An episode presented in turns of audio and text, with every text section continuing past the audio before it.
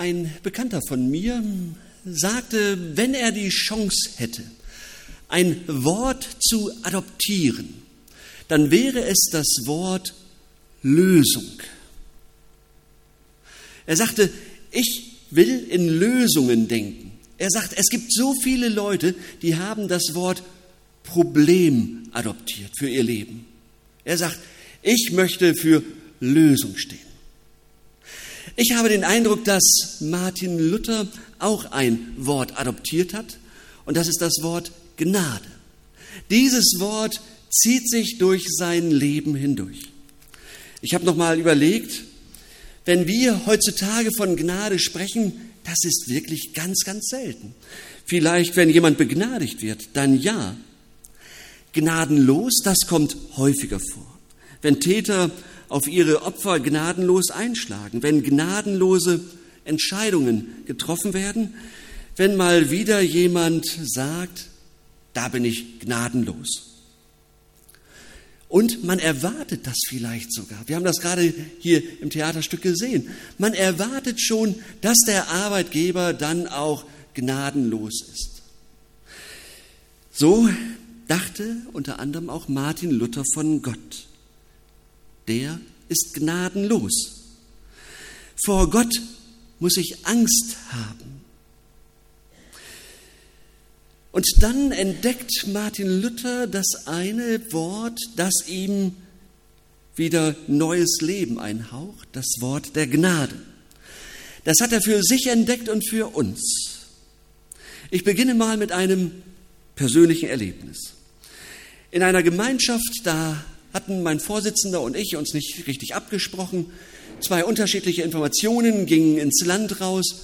Ich fand das gar nicht so schlimm, es musste nur erklärt werden mein Vorsitzender, sagte, das darf uns nie wieder passieren. Nie wieder. Auf keinen Fall. Nie wieder. Ja, und das hat er bei anderen Dingen auch immer gesagt. Das darf uns nie wieder passieren. Und mir war klar, dann bin ich hier falsch am Platz. Weil ich wusste, ich mache immer wieder Fehler. Es, wenn ich in diesem Bereich, dann in einem anderen. Und ihr kennt das vielleicht auch, dass solche Erlebnisse einen Menschen, mich selbst prägen. Ich stehe eher für Fehlerfreundlichkeit, auch in der Gemeinde. Es dürfen Fehler gemacht werden, natürlich. Hier soll es eben nicht gnadenlos zugehen, sondern gnädig. Ich will jetzt nicht sagen, dass wir all das, was bis jetzt nicht so geklappt hat, ja, ihr versteht, extra gemacht haben. Aber wir sind hier im Gottesdienst, wir gucken, wir freuen uns und wenn wir auf Jesus sehen, dann sehen wir die Gnade und nicht die Gnadenlosigkeit. Wenn das so unser Leben bestimmen könnte, dann würde so viel einfacher im Zusammenleben, im ganz normalen. Und wir wären Jesus auf der Spur. Wir kommen ja aus einer Gesellschaft, in der das Scheitern unbedingt vermieden werden soll, in der es vor allem darum geht, Erfolg zu haben. Deshalb finde ich die Gnade so besonders. Menschen sind eben nicht Nummern, sondern haben Namen. Mein Wert beziehe ich nicht daraus, was ich leiste. Meine Würde begründet sich nicht darin, dass ich, meine Würde begründet sich darin, dass ich von Gott geliebt bin. Das ist meine Würde, dass ich von Gott geliebt bin. Was bin ich wert und was hat die Gnade damit zu tun? Wenn ich mehr bin als das, was ich leiste, dann hilft mir das unglaublich, zu meiner Begrenztheit zu stehen. Einzuwilligen in das, was ich nicht kann. Wenn ich nicht reduziert werde auf das, was ich leiste.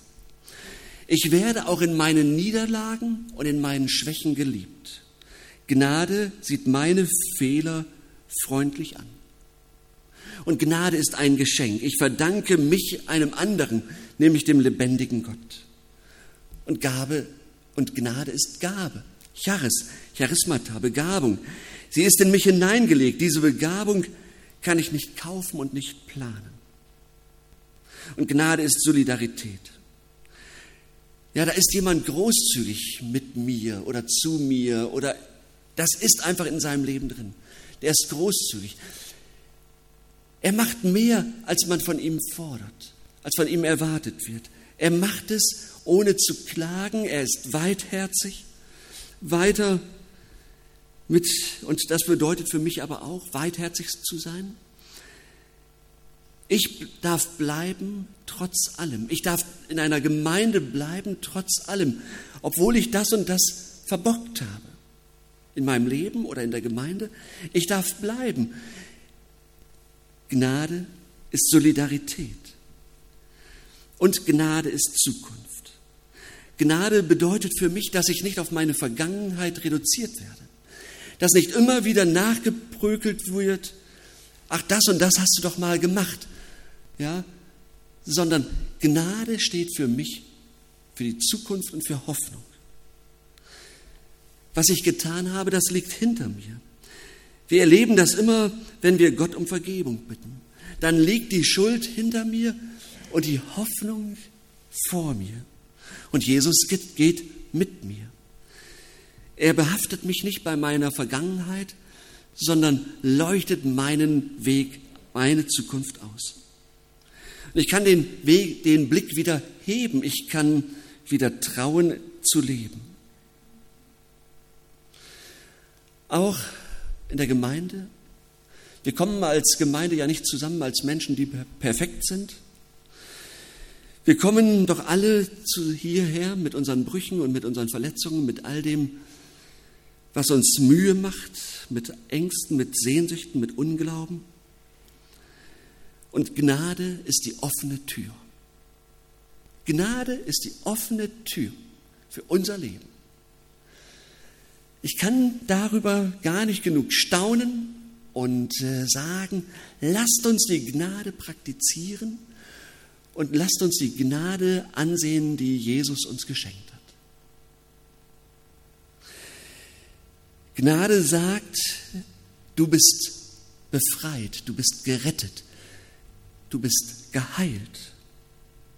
Und Gnade ist auch eine Kraft. Sie ist die Gegenkraft zur Leistung, zur Optimierung, zur Effizienz, zum Profit.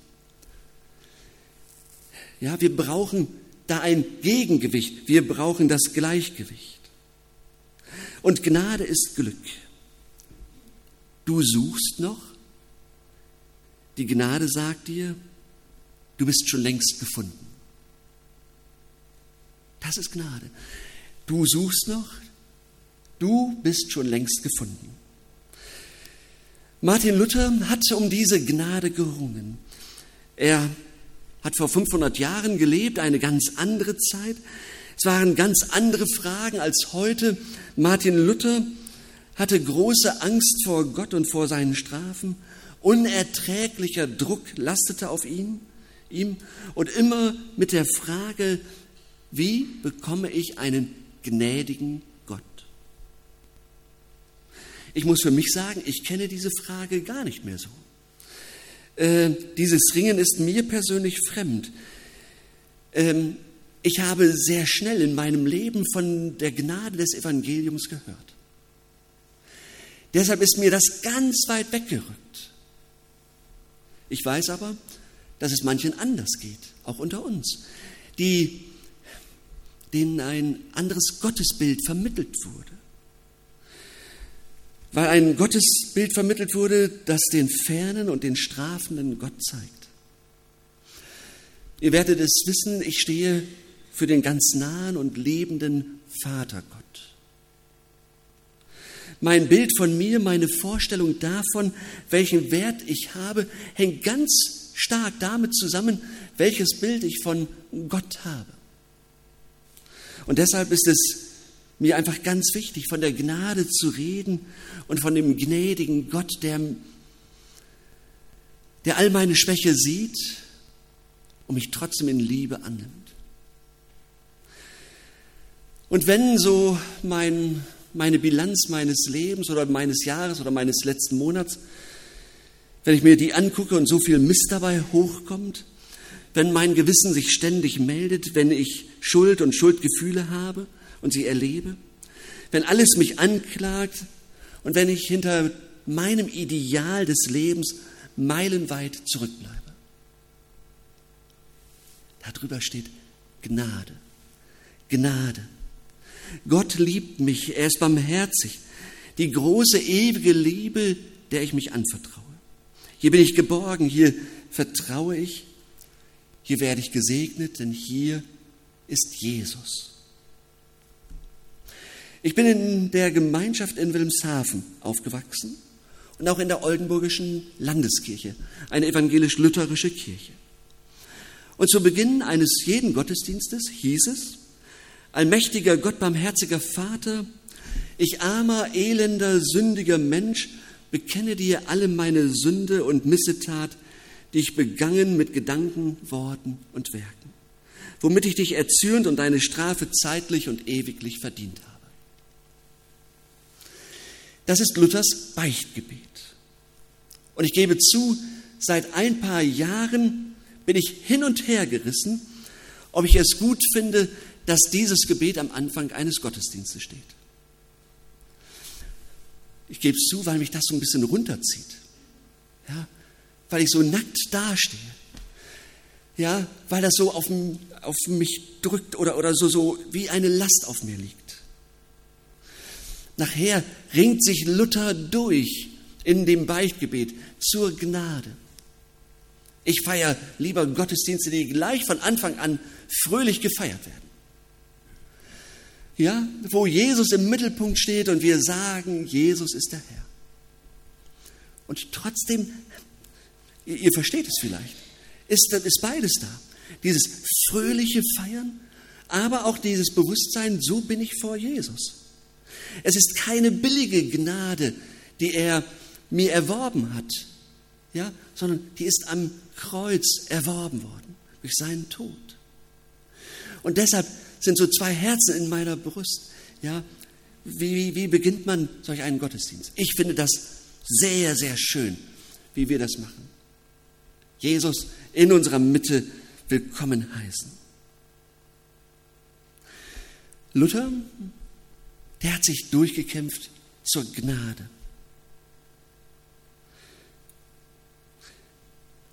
Die Gnade, das ist, glaube ich, wichtig, weicht mir mein Leben lang nicht mehr von der Seite. Die Gnade weicht mir mein Leben lang nicht mehr von der Seite.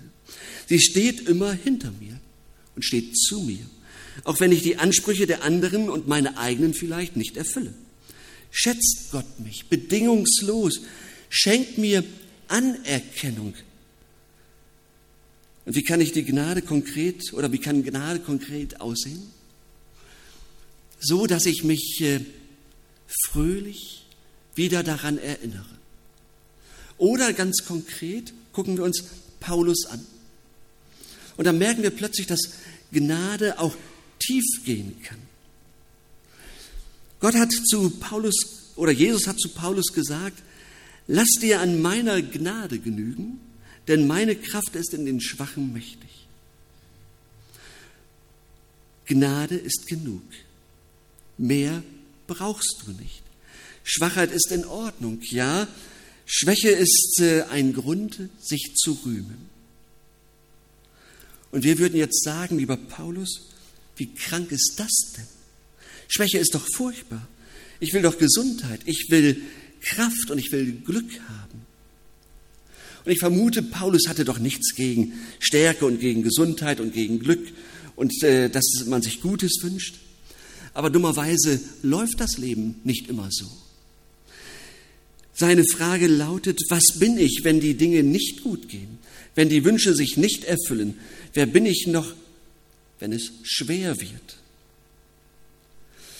Paulus hat mit schweren Widerständen zu kämpfen. Da gab es mitten in der Kirche Leute, die nicht für, die ihn dann nicht für voll nahmen. Er war eben nicht so ein brillanter Redner. Ähm, er machte nicht so viel her mit seiner Person.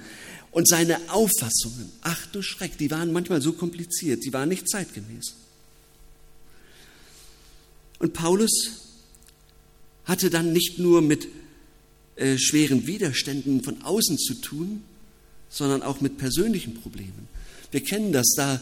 Er sagt, dass äh, ein Pfahl im Fleisch war, hatte er. Ob das eine Krankheit war, was auch immer. Aber das war seine Schwäche, die hat ihn blockiert in seiner Arbeit, in seinem Leben. Und als Jesus mit Paulus redet und ihm erklärt, warum seine wichtige Bitte, nämlich dass der Pfahl im Fleisch nicht weggenommen wird, da sagt Jesus ihm nicht, weißt du, Schwäche ist fein und Gesundheit ist überbewertet. Schwäche ist prima, gutes Gelingen ist doch auch egal, sondern was Jesus dem Paulus auf den Weg gibt, ist, meine Gnade ist dir gewiss, egal was das Leben dir bringt und was das Leben dir zumutet.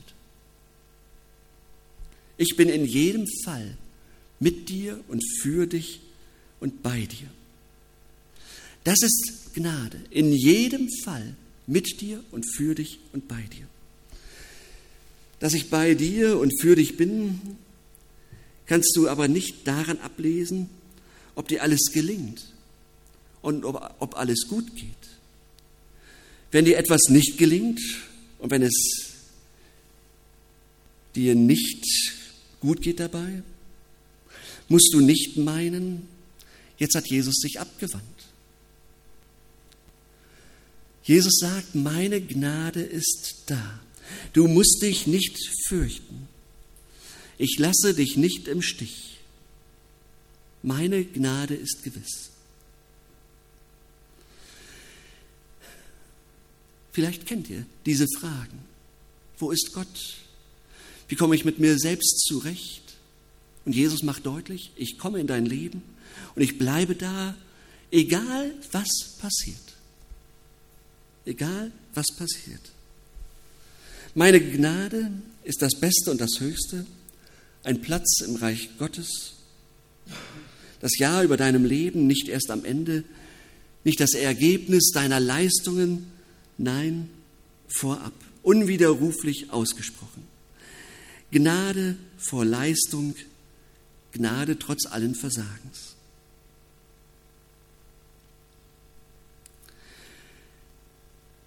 Paulus, oder bei Paulus entdecken wir noch etwas. Das ist ein Gedanke, der mich auch immer wieder bewegt, nämlich, dass Gnade vor allem im Schwachen deutlich wird. Das ist, glaube ich, ein Geheimnis. Durch Leute, die andere gar nicht auf der Rechnung haben, weil sie nicht her, viel hermachen, kommt die Gnade in diese Welt hinein. Durch Menschen, Menschen, die man gerne übersieht, weil sie klein sind, weil sie keine Überapostel sind, weil sie schwach erscheinen. Ihr Leben läuft nicht immer glatt, ihre Kraft ist gering. Das ist wie ein Vakuum, das ich fülle. Solche Leute haben etwas von dem Wesen des Gekreuzigten verstanden. Und weil sie es verstanden haben und erlebt haben, sind sie ganz authentisch bei dem, wenn sie von der Gnade reden.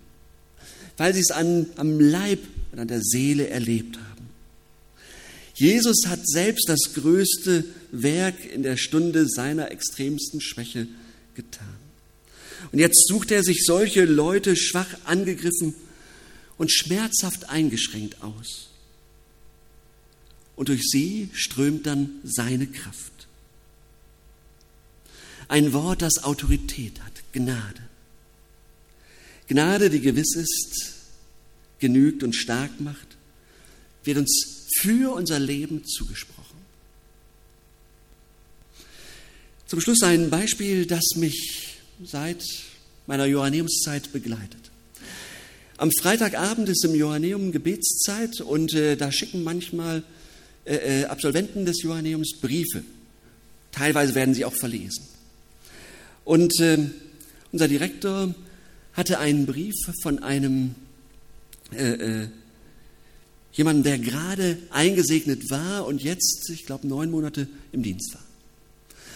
Und er schrieb, ich bin in, in, an der und der Stelle und meine Aufgabe war, ich sollte noch eine Kinderstunde und eine Jungscharstunde zu den bestehenden äh, äh zu, äh, äh, noch eröffnen. Es sollten nachher eben nicht zwei Gruppen sein, sondern vier Gruppen. Und er schreibt, ich habe mich darum bemüht. Es hat aber nicht geklappt.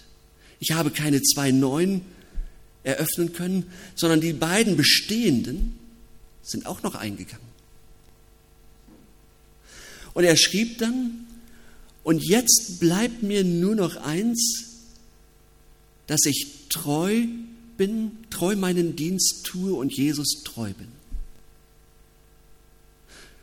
Der Direktor hatte uns erzählt, er hat ihm zurückgeschrieben, damit haben Sie das Ausbildungsziel erreicht. Das ist Gnade. Nicht festgelegt zu werden, was ich vorzeigen kann. Dass ich bei Jesus bleibe und vor allem er bei mir. Amen.